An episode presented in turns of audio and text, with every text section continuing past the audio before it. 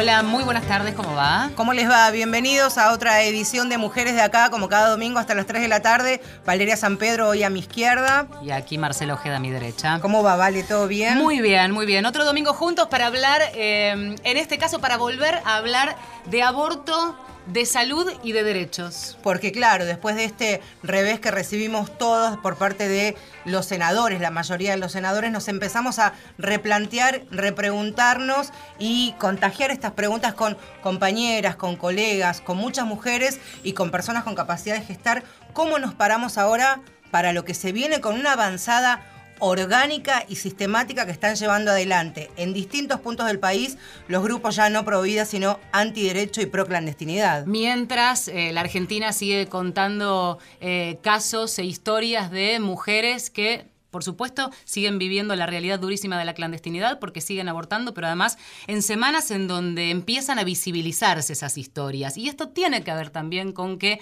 el debate en la agenda pública se ha puesto de manifiesto y eh, nos golpea a todos. Con lo cual, la respuesta, la necesidad de respuesta, sigue acá, sigue vigente. Por eso estamos alertas, los colectivos de mujeres y los feminismos de todo nuestro país, que nos acompañamos y estamos pendientes de lo que está pasando en los hospitales, en los centros de salud y con las mujeres que llegan desesperadas, en el mejor de los casos, siempre en situación de peligro, a la guardia de los hospitales. Pero para pensar todo esto y para que nos ayuden, principalmente tenemos invitadas. Así es, Mariana Romero, directora de SEDES, que es el Centro de Estudios de Estado y Sociedad, médica especializada en salud reproductiva, investigadora. Hola, buenas tardes. Gracias. Gracias, por, venir. No, gracias a ustedes por invitarme. Natalia Gerardi, que ya ha pasado por Mujeres de Acá y siempre es una alegría recibirla, abogada, máster de Derecho eh, y por supuesto es parte de ELA, es directora ejecutiva del equipo latinoamericano de justicia y género. Gracias por venir. Un placer siempre estar con ustedes. Qué bueno pensar juntas en estas estrategias y plantearlo de esta manera. ¿Cómo se sigue después del revés en el Congreso? Que sí, es cierto, fue un revés porque no, no tuvimos la ley, pero hay que seguir eh, trabajando de manera coordinada, de manera conjunta. Eh, ¿Cuál es el próximo paso si ya no lo pensamos en términos de Palacio Legislativo? A ver, Mariana. Bueno, el próximo paso es volver a presentar el, proyecto, eso sin duda, eso no se va a dar en el, en el mm. futuro inmediato, digamos en los próximos meses ni en el próximo año. Em, pero independientemente de eso, hay que volver a, repensar algunas estrategias. Yo creo que aprendimos muchísimo en estos meses, en la intensidad y en el fragor de, lo que fue esta discusión. Creo que más allá del resultado, que acuerdo es un revés importante, eh, aprendimos, gestionamos, actuamos, reaccionamos, fuimos propositivas, digo, se desplegaron todo un montón de habilidades y de capacidades muy grandes. Y eso no es una cuestión menor.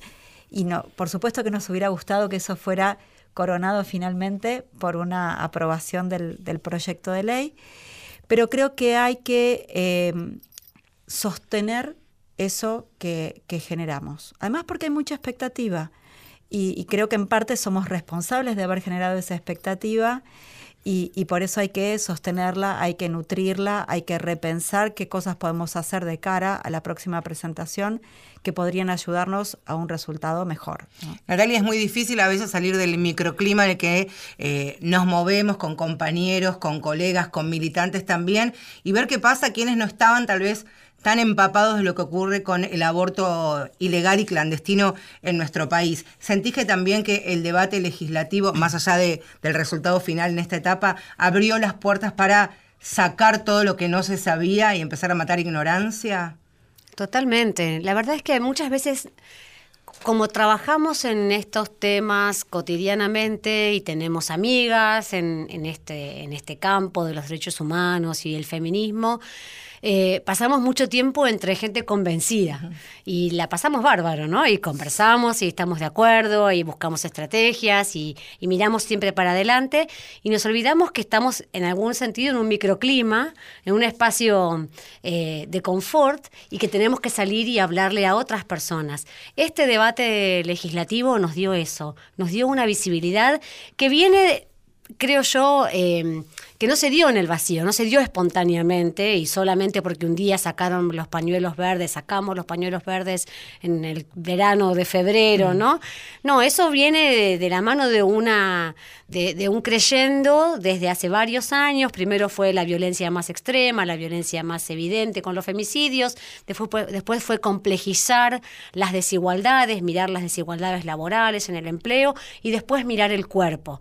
No, era, no, no fue un descubrimiento para nosotras, para nuestro microclima, pero sí para la sociedad, ver que todo eso está vinculado y todas las desigualdades se refuerzan unas a las otras. Y los que nos dio este año de debate parlamentario con los medios de comunicación tan ampliamente y masivamente interesados en este tema, en gran medida afortunadamente con una mirada, un enfoque de derechos, una mirada de género, de derechos humanos, que promovían la mejor información disponible, en otros lamentablemente no tanto pero de todas maneras lo que eso sí nos dejó es el haber llegado con toda contundencia a las mesas familiares. Tuve el reencuentro de mis amigos de la secundaria hace cinco días, seis días, y realmente amigos y amigas con los que hace mucho tiempo no compartía tiempo, encontrarnos un viernes a la noche y ver que este era parte de su debate y de sus preocupaciones. En, en, ámbitos de pertenencia muy distintos, realmente creo que esa es la medida del éxito desde ahí hay que seguir construyendo. Uno hablaba de, agenda pública y es cierto que esto se puso eh, en el debate colectivo, público, popular, si querés, y en los distintos rincones del país. Pero también hablábamos hace un minuto nada más de que la realidad te sigue golpeando y te sigue exigiendo respuestas. Vamos a ir desgranando a lo largo del programa distintas historias que conocimos este, y que escuchamos en los últimos días. Pero pensaba, y, me interesa el anclaje este de por eso ustedes como invitadas, ¿no? De pensar en clave de salud y de derechos. San Juan, hace unos días nada más, eh, esta chica de 14 años, discapacitada, violada, y vamos a entrar ahora en lo que significa en la Argentina el aborto legal, que no es garantizado. ¿Qué pasa cuando no solamente manifestaciones de este, gente que se cree con el derecho de irrumpir en un hospital, de este, poner una barrera para que los camilleros no pasen y demás, que, hasta, hasta puede ser una, una reacción eh, condenable, pero qué pasa cuando el médico se niega, cuando no se le da la posibilidad a esta chica, en este caso, junto a su familia, acceder a un derecho? Eh, para, para las dos la pregunta, porque cada una desde su especialidad, digo. Bueno, eh, siempre es difícil y las situaciones a veces son un poco más complejas que lo que leemos en un diario, ¿no? Mm. Pero mm, los equipos de salud han, en general, y a riesgo de quizás hacer una generalización un poco burda, pero diría que hoy son bastante distintos de lo que supieron ser. Muchos de esos equipos de salud han pasado por situaciones diversas, han estado expuestos a mm, capacitaciones, han tenido algunas veces espacios de reflexión. Y, creo que hoy el acceso a este aborto legal, el que está contemplado en el Código Penal, el que dice que una mujer con riesgo para la vida, para la salud o una mujer que fue violada, tiene derecho a interrumpir el embarazo, eh, pero que fue casi una prohibición de facto, porque la verdad es que tenemos el mismo Código Penal hace casi 100 años, pero descubrimos, pudimos pensar en estas causales e implementarlas, yo diría en los últimos 15 años. Los equipos han estado expuestos a esto. Entonces, creo que hoy eh, más mujeres acceden a la interrupción del embarazo de forma legal en un servicio público. También es cierto que las que no acceden rápidamente puede tomar estado público, porque la familia denuncia, porque los grupos de mujeres denuncian, o porque las mismas integrantes del equipo de salud se sienten con la posibilidad de denunciar, que quieren prestar, que quieren garantizar, digamos, ese derecho y no pueden. No pueden porque no se habilitan las condiciones institucionales, no pueden porque no cuentan con el aval de la autoridad sanitaria, no pueden. eso que antes eran casos quizás esporádicos o que nunca teníamos noticias o que la mujer terminaba irreductiblemente en el circuito clandestino, hoy toman estado público. Eso a veces tiene otras contrapartes, que es que quedan expuestas los equipos de salud, las mujeres, etcétera, pero también hace que la sociedad, de nuevo, visibilice esto que fue tan patente en el debate, que es que el aborto ocurre, que hay causales. Las mujeres se sienten en condiciones de poder exigir. Las familias que tienen una persona con una discapacidad en su familia que quedó embarazada, se sienten con el suficiente aval para exigir que ese derecho se cumpla.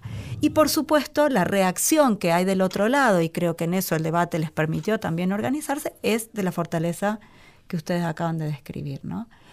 Eh, Ilegal, por otra parte. Sí, absolutamente. Sí, porque, lo que pasó en San Juan, que, decía Vale, hacer cronológicamente eh, lo que ocurrió en el hospital Rawson, allí en San Juan, una menor va con su madre a pedir efectivamente la interrupción del legal, del, legal del embarazo, 14 años, retraso madurativo, fue víctima de un abuso sexual, el, quien abusó de ella está detenido. Allí comienza uno podría debatir si fue en los tiempos que debiera haber dado respuesta el hospital, pero lo cierto es que rápidamente se actuó, se movieron las organizaciones que defienden los derechos de las mujeres. El hospital accedió, por supuesto, porque es eh, un aborto no punible, a realizar este procedimiento, pero rápidamente aparecen en escenas grupos pro clandestinidad, un abogado, una médica que forman parte de estas agrupaciones en la provincia de San Juan, intempestivamente ingresan al hospital con la complicidad de seis médicos que también están investigados y sumariados por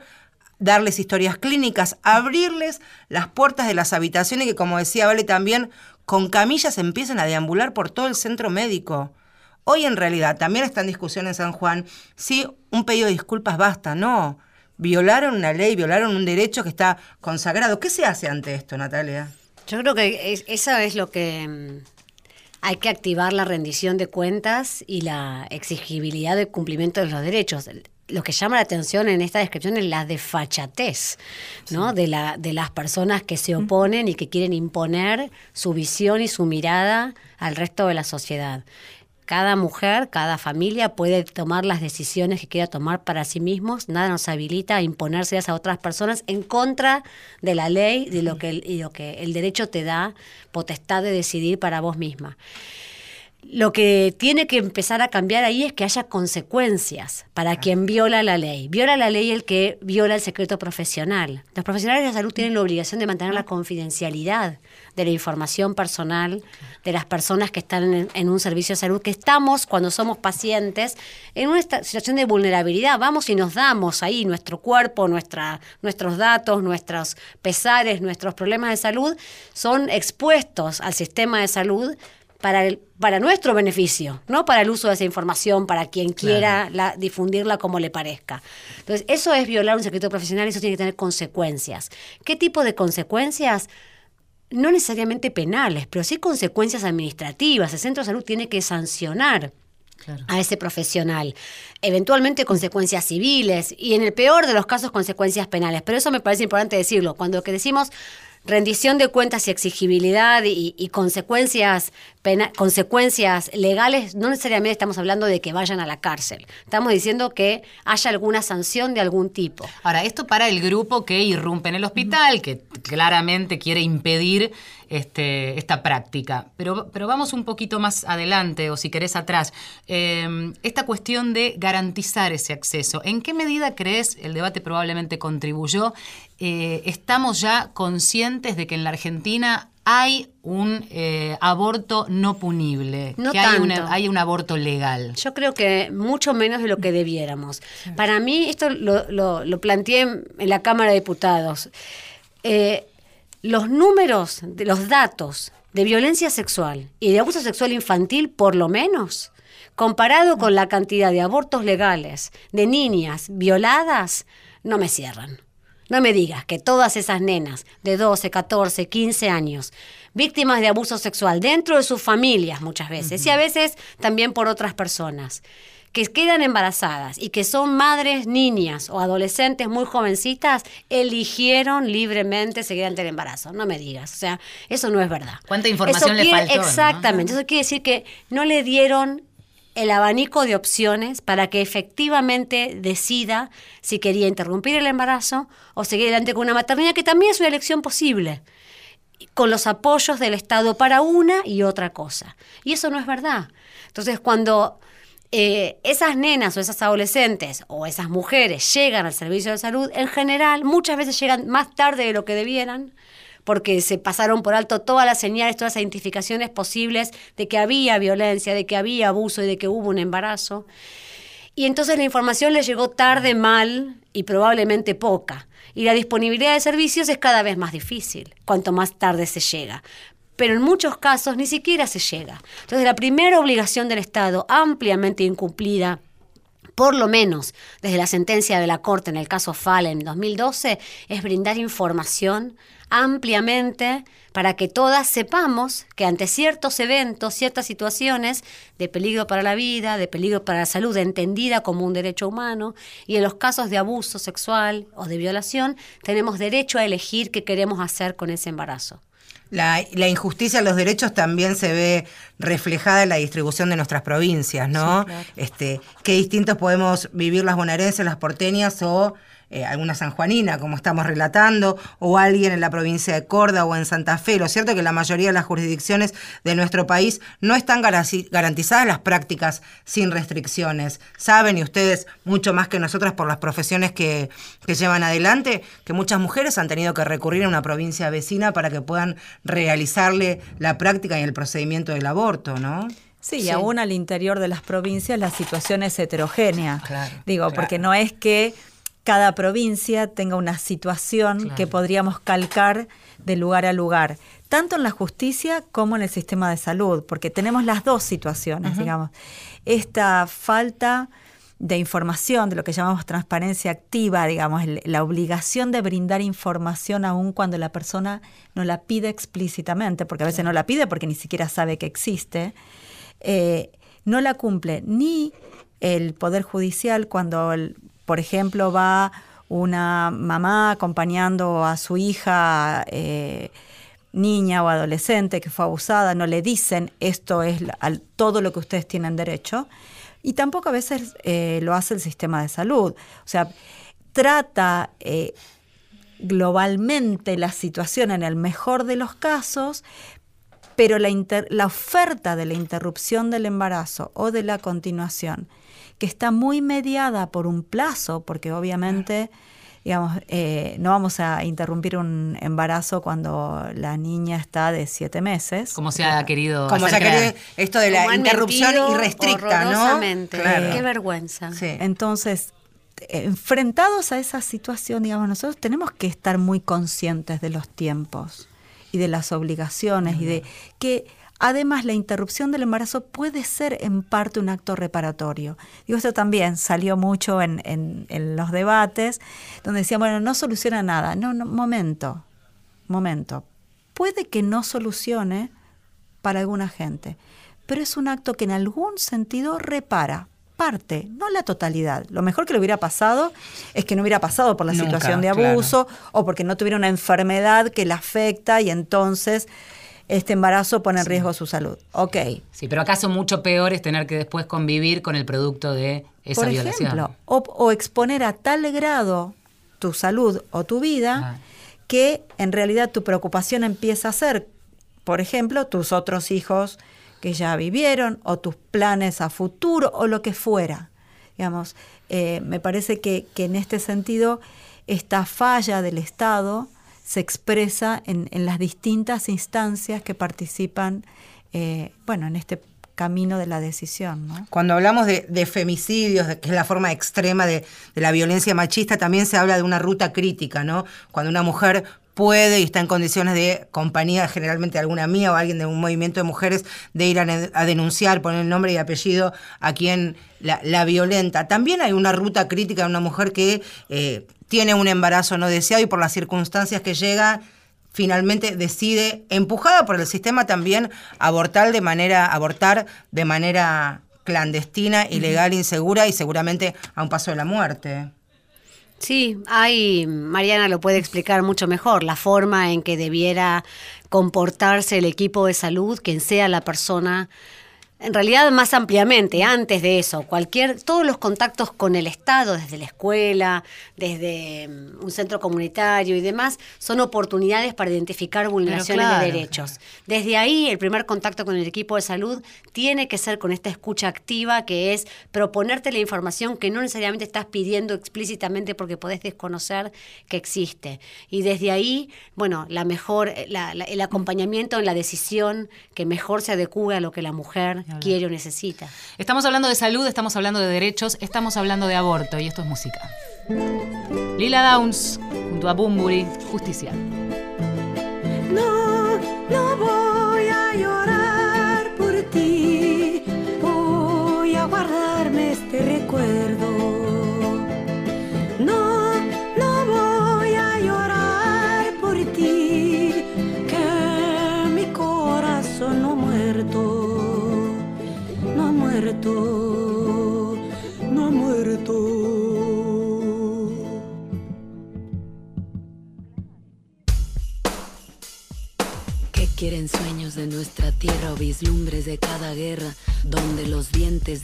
Zapoteca liberan sueños de mezcal? Que lo malo se va a acabar, que lo bueno ya va a empezar. Ya no quiero llorar de pena, solo quiero cantar a sus cenas, que el cielo me quiere cantar que el cielo me quiere cantar. Platicaba la espuma al mar, platicaba la espuma al mar. En los ojos que estaban llorando, en los puños que se cerraban, y en el viento que se crecía, mariposas que ya no volaban, y una guerra tapar con su manto, unas calles con hombres quebrados, donde manda la ley de la selva, donde fueron las cosas buenas. Yo te culpo por el silencio, en la culpa de una mirada. Yo te busco como testigo, es un caso sin juez ni balanza. Yo te busco por el bordado de mujeres y de poetas, el discurso que causa preguntas, el tejido de servilletas. Justicia, te busqué en la calle, te busqué en el diario, la televisión, en las voces sordas de los tribunales. Justicia, te busqué en las caras, te busqué en las bocas, te busqué en las mentes, te busqué en los ojos de nuestras ciudades.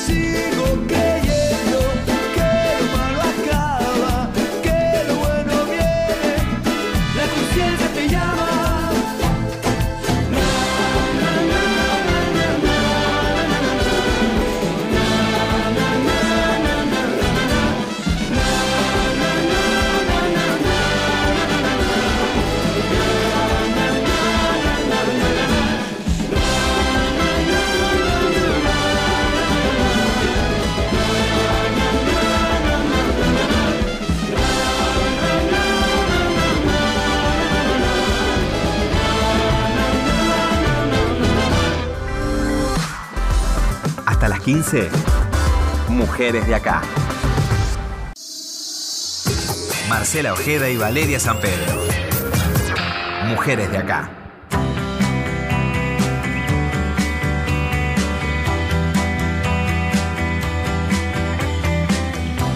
Seguimos en Mujeres de Acá hasta las 3 de la tarde. Hoy estamos hablando de derechos, pero también de salud. De qué manera todas ahora comenzamos a transitar este nuevo camino, reacomodándonos, ¿no? Después de lo que ha sido Primero, el gran debate que tuvimos en la Cámara de Diputados y la Cámara de Senadores desde el conocimiento y el intercambio federal, por suerte, y también qué está pasando en las provincias. Por eso nos acompañan en esta tarde Mariana Romero, que es directora de SEDES, Centro de Estudios de Estado y Sociedad, es médica y es maestra en Ciencias de Salud en Salud Reproductiva. Natalia Gerardi también, directora ejecutiva de él, el equipo latinoamericano de justicia y género, con ellas analizando un poco esta realidad eh, que incluye también que se empiecen a visibilizar historias. Hace un ratito repasábamos lo que ocurrió en San Juan con este aborto no punible que finalmente y después de mucho batallar se pudo lograr.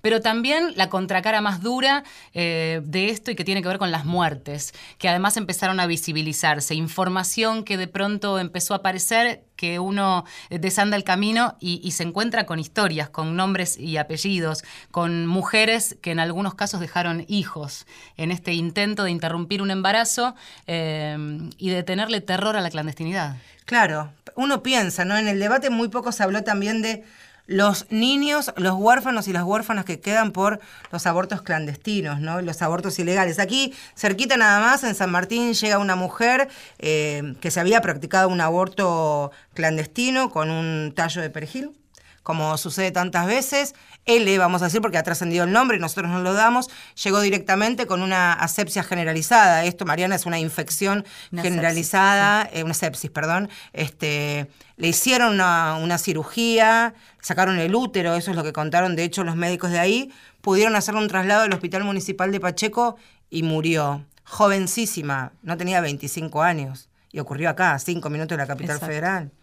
¿Cómo, ¿Cómo nos plantamos ante eso ahora? Cómo nos venimos plantando siempre, porque la verdad es que, digo, eh, yo entiendo el valor simbólico, el peso simbólico del fallecimiento de esta mujer a, una semana de haber tenido el rechazo de, este proyecto de ley.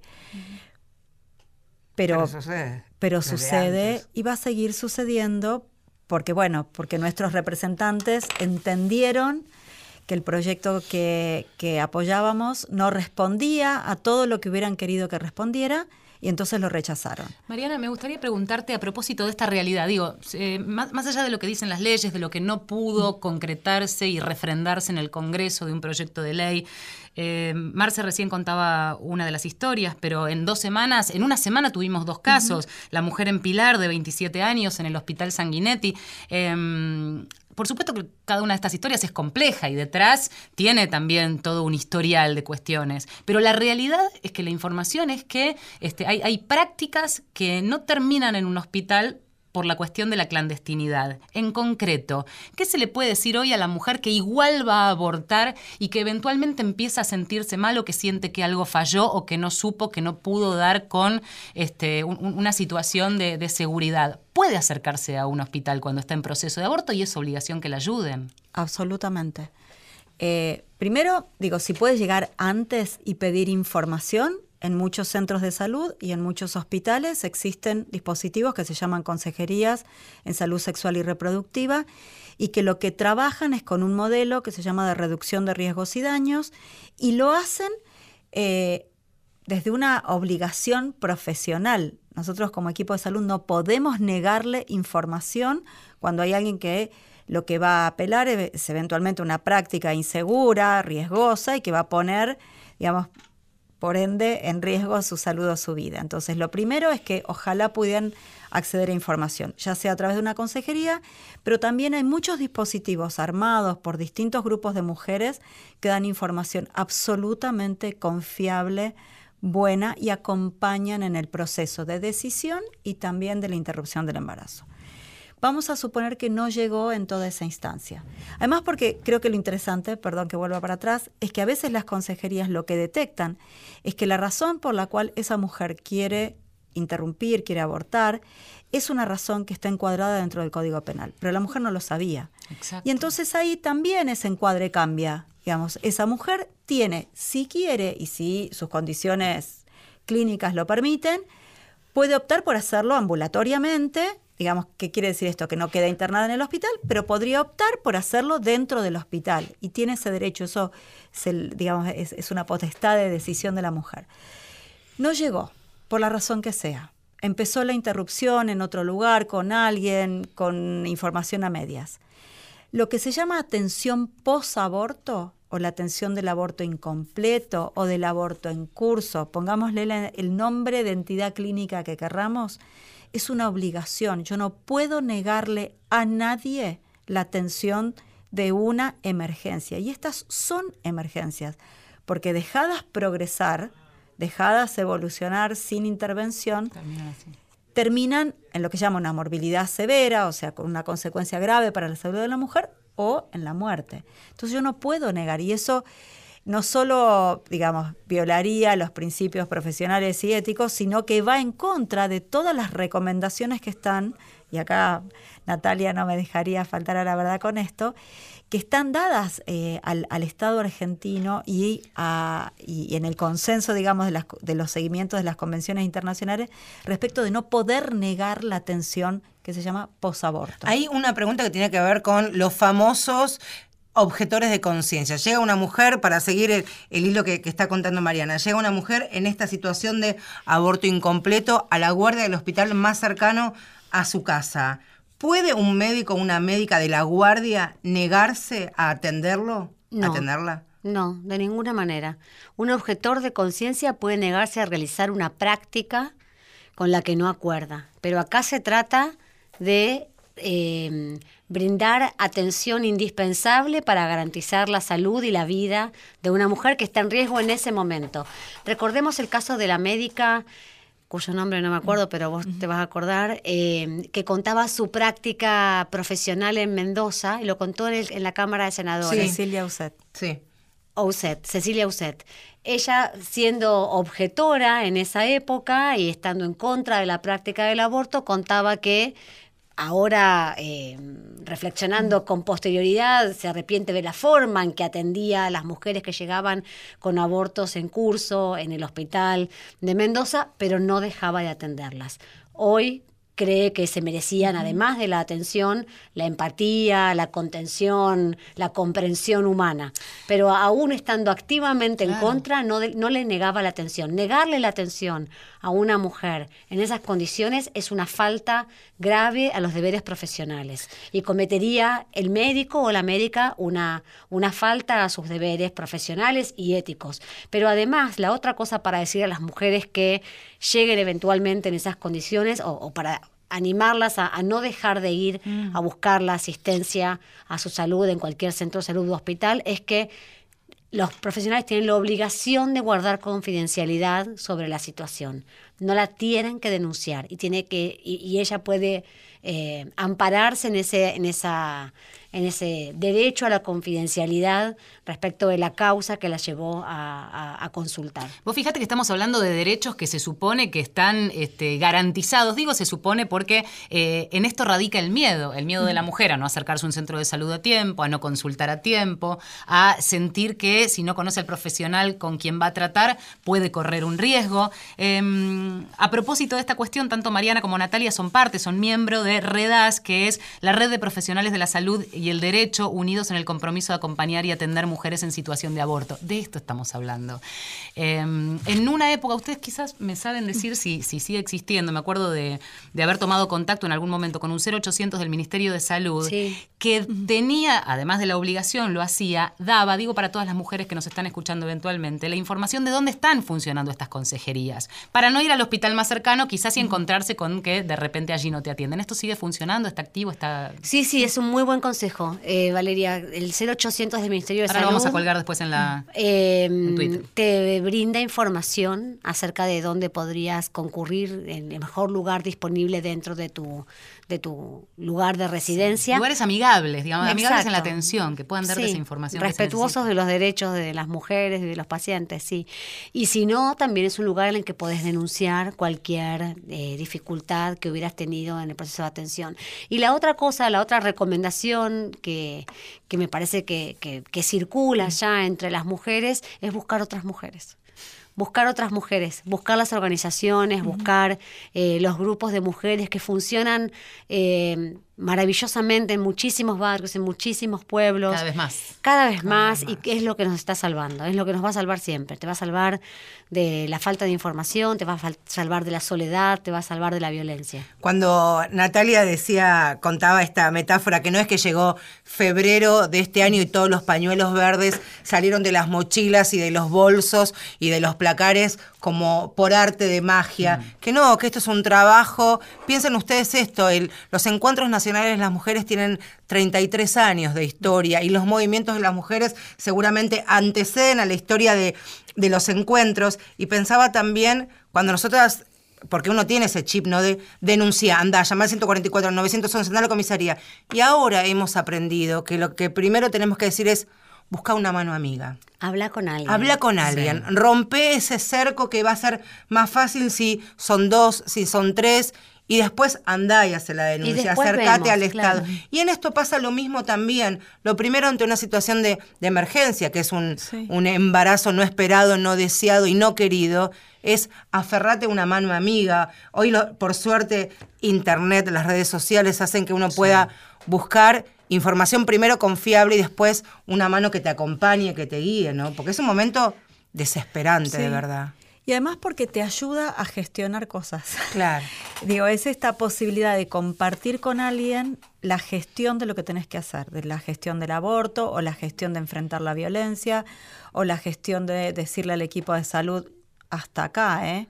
Mirá que yo ya sé. Exacto. Claro, tengo la información. Porque esa mujer está en una situación de mayor vulnerabilidad que otra mujer, ¿no? Entonces, la, digo, est- esta posibilidad de que alguien rápidamente actúe, pueda poner un límite, pueda poner un freno, te ayude a buscar otro recurso, te acompañe en el colectivo a las 4 de la mañana, lo que fuera.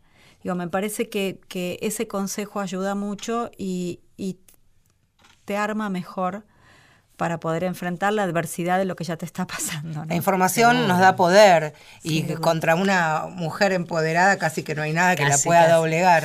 Eh, hablando del repaso de algunas historias que nos disparan también preguntas, Natalia, quería compartir con vos, por supuesto que lo han escuchado, pero, pero con- junto con la audiencia.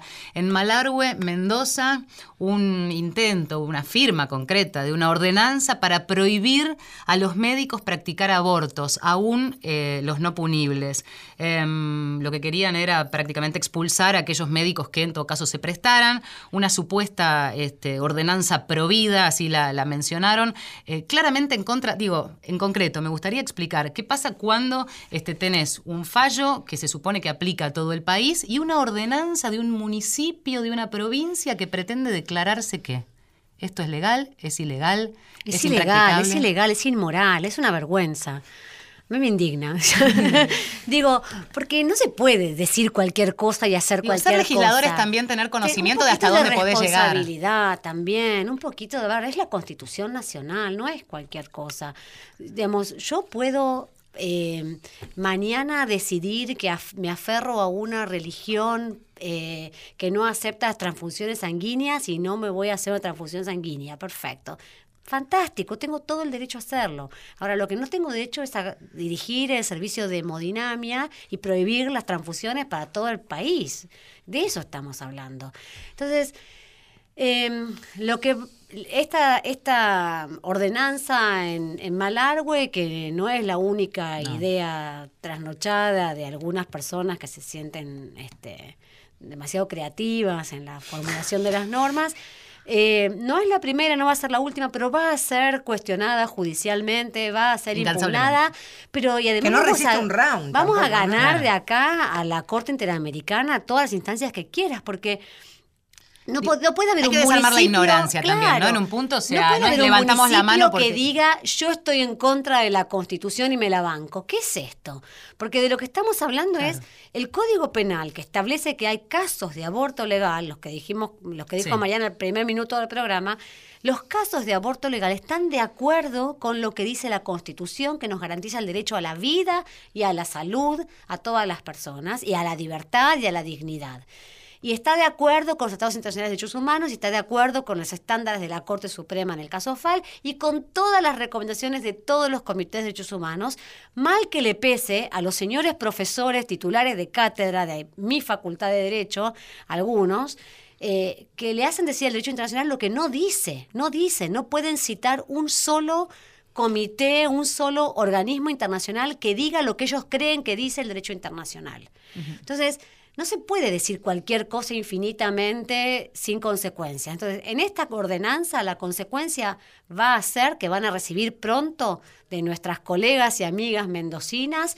eh, la impugnación por las vías que decidan ellas que corresponde hacerlo y se va a derogar y se va a dejar sin efecto porque además si alguien quisiera aplicar esa ordenanza y negarse a que una mujer interrumpa un embarazo cuando tiene una cardiopatía congénita grave que la va a llevar a la muerte, lo que está haciendo es firmarse ese médico o esa médica su propia sentencia condenatoria por abandono de Claro. persona. Eso no se puede ser tan Clarísimo.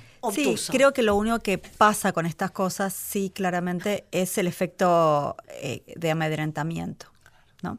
Que ese, eh, siempre a mí me preocupa, porque digo, nosotros, digo, quienes nos mentimos en el tema y vamos estudiando y lo vamos pensando, digo, sabemos que esta es una idea peregrina y que va a ser desactivada. Claro. Ahora, después la gente lo lee. Y no se lo ter- cree. Claro, y además, a veces la noticia es que salió esto. Después no nos ocupamos de fijarnos si Por efectivamente. eso me parece interesante, aunque sea redundante y hasta obvio, No, la- hay que ponerlo decirlo, sobre la claro. mesa. Sí. Que no tiene ni, digamos, ni- ni- ningún lugar, ningún resquicio por donde Exacto. pueda colarse la legalidad en un asunto de estos. Sí. Y eso de- de repetir a mí me parece que, que hay que entrar, ¿no? Por cualquier lugar, por cualquier dispositivo que nos permita. Tres o cuatro puntos, Natalia, de el protocolo para la atención integral de las personas con derecho a la interrupción legal del embarazo. ¿Qué tienen que saber? ¿Qué tenemos que, saber de este protocolo? ¿Qué nos asiste al momento de que contábamos recién con Mariana, ¿no? Es su protocolo de atención del Ministerio de Salud de la Nación, que fue además adoptado por muchas provincias. Algunas provincias tienen protocolos similares, otros tienen protocolos de atención no tan claros y no tan buenos, pero básicamente el protocolo este de atención de- del Ministerio de Salud lo que dice, lo que hace es clarificar lo que ya es derecho, porque es lo que dice el Código Penal y lo que y es lo que clarificó la Corte en el caso FAL. Y lo que establece es el derecho a la información, el derecho a la atención de la salud, la obligación de los prestadores de salud de brindar esa información y de brindar esa asistencia. Establece los- las mejores prácticas médicas para garantizar ese derecho de acuerdo a la disponibilidad, a las circunstancias, pero también a la elección de la mujer, que se puede hacer de diferentes maneras. Una mujer puede elegir con la información adecuada y de acuerdo a las características de, de- de su situación y demás, si prefiere hacerlo con medicamentos, si prefiere hacerlo en su casa, en el ámbito de- de- de un hospital o un centro de salud. Es un, es un muy buen instrumento que tiene que guiar eh, la, la práctica de atención clínica de los equipos de salud y, y que debiera ser mucho más ampliamente difundido y apropiado Claro. por las mujeres, por las abogadas, por los abogados, por la gente de salud, para que, para, para hacer, como siempre, pasar de las normas del derecho, de, de la redacción en el papel, a la vida cotidiana Sí. de la gente. Ocho distritos, ocho provincias en, en nuestro país no tienen ni siquiera protocolo. Catamarca, Corrientes, Formosa, Mendoza, San Juan, San Luis, Santiago del Estero y Tucumán. Los otros más abiertos, más cerrados, menos o más restrictivos, o tienen el protocolo que adhieren al nacional o que tienen el propio. Estamos en Mujeres de Acá, un poquito más de música. Es Mare, advertencia lírica. Escribiendo la colonias historia. y poblas somos varias las que ya no se conforman, no callamos, escribimos ahora nuestra historia exigiendo el derecho de existir en la memoria. Pueblos, barrios, periferias, colonias y poblas somos varios los que ya no se conforman, no callamos, escribimos ahora nuestra historia exigiendo el derecho de existir en la memoria. Ya mucho tiempo pasado con esos cuentos, negando nuestra historia y construyendo la de ellos. Y es que incapaces somos de reconocerlo, que nuestro mayor opresor es el que vive dentro nuestro. Pelear con nuestra misma gente a favor de los de arriba, la idea de que solo individualmente habrá salida. Si es el dinero el que te motiva, al final del día en nuestras raíces es más grande la herida. Pero actos de sanación se van formando, solo entre el pueblo habrá un verdadero cambio. La gente consciente que entiende que esto ya es absurdo, vamos sumando alrededor del mundo. Desde lo más humilde donde no parece haber esperanza de vida es donde se puede conocer la verdadera riqueza que tiene cada ser. Que sacar adelante a su gente es su mayor deber. Pueblos, barrios, periferias, colonias y poblas somos varias las que ya no se conforman, no callamos, escribimos ahora nuestra historia exigiendo el derecho de existir en la memoria. Pueblos, barrios, periferias, colonias y poblas somos varios los que ya no se conforman, no callamos, escribimos ahora nuestra historia exigiendo el derecho de existir en la memoria. En cada capital de Latinoamérica, con cada transnacional que quiere nuestra tierra. Somos del sur global, que ya no espera que vengan con su justicia, ahora exigimos la nuestra. Entre el asfalto resisten nuestras raíces. Y a pesar de las fronteras que nos separan en países, vamos uniéndonos con otras personas, haciendo fuertes alianzas con toda aquella que cuestiona. Este sistema que sirve solo unos cuantos, pero vamos derrumbándolo con acciones desde abajo, con nuestro trabajo, con el de hermanas y hermanos, construyendo alternativas lejos de lo que han nombrado. Como progreso, pero significa explotación a costa de la muerte y de nuestro dolor. Por eso mi gente va haciendo organización, creando vínculos como las venas del corazón. Pueblos, barrios, periferias, colonias y poblas somos varias las que ya no se conforman, no callamos, escribimos ahora nuestra historia exigiendo el derecho de existir en la memoria. Pueblos, barrios, periferias, colonias y poblas somos varios los que ya no se conforman, no callamos, escribimos ahora nuestra historia exigiendo el derecho de existir en la memoria.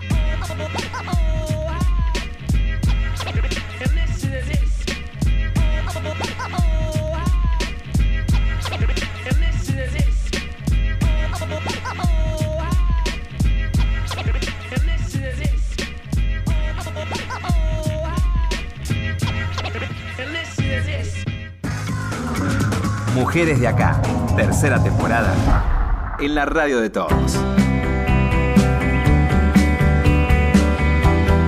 Seguimos en Mujeres de acá un ratito más, todavía nos queda hasta las 3 de la tarde por Radio Nacional, en un programa que habla de salud, de derechos, de aborto, porque no todo se terminó en el debate. En realidad empieza y sigue la lucha con todo. Y de esto y de otras cosas estamos hablando con Mariana Romero, que es directora del CEDES, Centro de Estudios de Estado y Sociedad. Es médica y es maestra en ciencias en salud reproductiva. Y con Natalia Gerardi, abogada y también directora ejecutiva del equipo latinoamericano de justicia y género. Hace un ratito mencionábamos a REDAS, esta red de profesionales de la salud y el derecho, eh, que tienen este compromiso de acompañar a mujeres en, en situación de aborto. Y es interesante pensar en lo que decías, Natalia, hace un rato de las redes, de las redes, de qué manera eh, también se fueron tejiendo y cómo están hoy a nivel país, porque siempre hablamos con Marcela esta cuestión, ¿no? No es lo mismo el paisito que supone la capital federal y el Gran Buenos Aires a realidades en distintas provincias de nuestro territorio donde nos encuentran muchas veces con poca información o con no ese profesional que forma parte de la red. De a poco se fue ampliando esa red. Sí, eh, sí. Le pusimos mucha, mucha fuerza y Costó. muchas ganas. No, cuesta porque, bueno, porque los recursos son escasos, porque las posibilidades concretas también de la gente. Esto es una absoluta autogestión. Entonces, significa que cualquiera de los profesionales involucrados destina tiempo propio este, para esto, que no necesariamente es reconocido por sus pares, por las autoridades y demás, ¿no? Entonces, ahí hay un, un plus de cada una de estas personas, incluidas nosotras, eh, por hacer de esto eh, un, un motivo. A mí una de las cosas que más me emociona de Redas es que nosotros nos propusimos crear esta red y, y- y- y armarla. Digo, cuando, cuando digo nosotras es un colectivo que trasciende Natalia y yo, por supuesto, ¿no? Eh, era cómo pasar de la clandestinidad al orgullo de cumplir con la ley. Nada menos. Era no solo salir del closet, no solo habilitarnos a decir, nosotros hacemos abortos legales, nosotros proveemos servicios en el marco de la ley, sino nosotros estamos orgullosas, orgullosos de cumplir con la ley, de ser garantes, de facilitar derechos. Eh, ese proceso es lento, es, eh, es complejo, pero es un proceso de crecimiento muy grande y aprendemos mucho y este federalismo también nos desafía permanentemente, pero es lo que nos sostiene, porque no, no nos creamos que la ciudad de Buenos Aires siempre fue una islita. Como todos los procesos, en otros momentos fueron otras jurisdicciones. Y la provincia de Santa Fe tiene municipios que andan bárbaro y municipios donde las cosas están también muy complicadas. Entonces, el ejercicio de pensar cuáles son las oportunidades que tenemos, cómo nos fortalecemos, cómo le eh, transfiero a mis colegas los aprendizajes que hice, cómo nos sostenemos. El, el, trabajo cotidiano es duro. Es duro para las abogadas, para los abogados, para los médicos, para la trabajadora social, que además en general la ningunean porque es trabajadora social. Entonces, ¿cómo hacemos para fortalecer esa masa crítica, para sostenernos a través del tiempo, para bancarnos cuando las cosas están difíciles, cuando hay un caso difícil? Porque y para resistir... un montón. Y además son todos profesionales de sistemas públicos de salud, que trabajan y que garantizan derechos y que, y que tienen derecho a estar orgullosos y orgullosas de hacerlo dentro del sistema público de salud, a veces con apoyo, pero muchas veces con resistencia de sus propios jefes, de sus propios directores de hospital. Hace, hace unos días, Natalia, en las redes, que son usina de, infinidad de sentimientos. este, algunos, uno, el primer sentimiento era, bueno, tomarse risa el nacimiento del Partido Celeste, ¿no? Este frente pro clandestinidad y pro ilegalidad va a tener la posibilidad de empezar a hacer su campaña, su plataforma. Y en realidad es preocupante, porque estamos hablando de fascistas, literalmente, que van a, empezar a, reunirse a lo largo y el ancho de todo el país. Y que también nosotros hemos hecho un programa acerca de la avanzada de los antiderechos en las provincias, como de la virtualidad en diputados saltaron a las calles y ahora están de manera organizada asaltando los pasillos de los hospitales públicos de nuestro país. Son esto, y luego tendrán su, su plataforma política y es muy probable que se presenten las elecciones y tengamos colegas periodistas en su listado, Valeria. Bueno, en todo caso también lo que planteábamos este, aquella tarde a la salida del Congreso era eh, que también va a ser un tema, es un tema de agenda y que en las próximas elecciones también me parece que eh, la ciudadanía va a interpelar a sus candidatos y a las listas que vayan a renovarse en el Congreso para preguntar también qué postura tienen, porque ha habido también muchas sorpresas en relación a eh, posturas o incluso alguna provincia que de repente no tenía ningún representante para este, justamente alzar la voz de aquellas que este, sí en su provincia estaban a favor del aborto legal. Cuando comience ya la próxima campaña electoral, cuál es la posición del candidato o la candidata acerca de la legalización del aborto, ya no es está a favor o está en contra, es cuál es el plan de salud que tiene, va a ser, este, no van a poder escapar, así que bienvenido sea eso también. En eso confiamos en ustedes. Vamos a ver.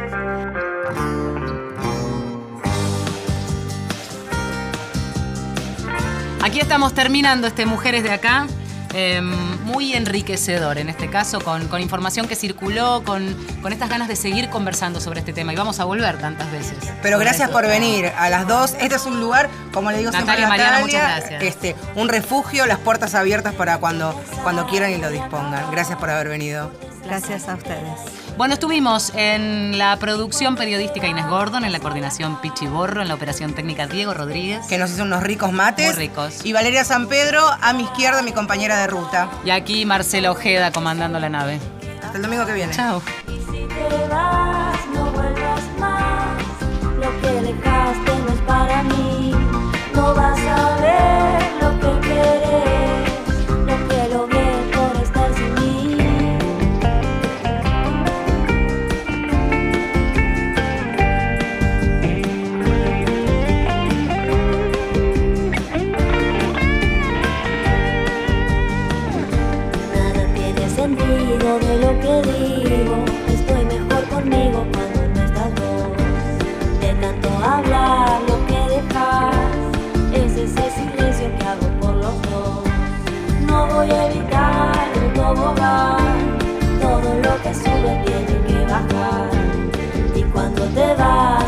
viajar, las nubes se despejan